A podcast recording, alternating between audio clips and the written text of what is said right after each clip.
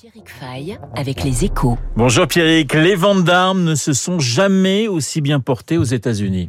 Oui, quelques jours à peine après la tuerie d'Uvalde au Texas, la Cour suprême avait consacré le port d'armes aux États-Unis hors du domicile. Elle avait invalidé une loi en vigueur dans l'État de New York, une décision saluée par la NRA, le lobby pro-armes, à l'origine du recours déposé à New York contre cette loi datant de 1913. Une bonne nouvelle aussi pour l'industrie des armes à feu aux États-Unis, un secteur qui ne connaît décidément pas la crise. L'an dernier, il s'est vendu outre-Atlantique plus de 18 18 millions d'armes à feu sur le marché officiel contre 8 millions en 2004, comme si tous les habitants de la Floride avaient acheté un pistolet ou un fusil.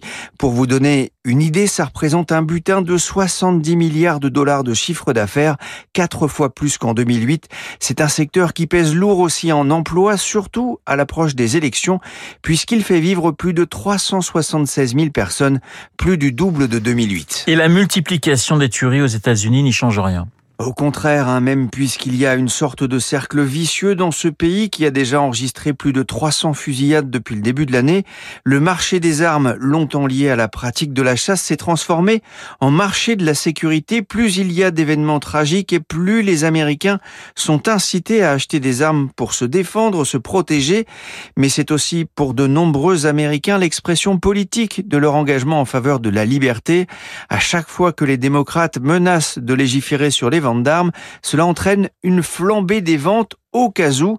D'ailleurs, sous Donald Trump, les ventes d'armes avaient reculé de 6%. Pierrick, au-delà de la prolifération des armes, un autre phénomène inquiète aux États-Unis non seulement c'est la course aux armements, mais aussi à celui qui aura la plus grosse ou plutôt la plus mortelle, avec un nouveau best-seller, l'AR-15, c'est un fusil automatique, la version civile du M16 de l'armée américaine, avec 11 millions d'objets produits entre 2016 et 2020.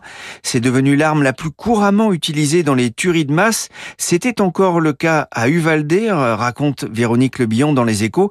C'est cette arme en particulier qui est dans le viseur de la Maison Blanche, modèle produit par une kyriade de PME aux États-Unis et qui n'ont pas l'intention de déposer les armes en attendant la prochaine tuerie et la suivante et la suivante. Le décryptage de Pierrick Fay sur l'antenne de Radio Classique. Il est pratiquement 8 heures dans quelques instants le journal.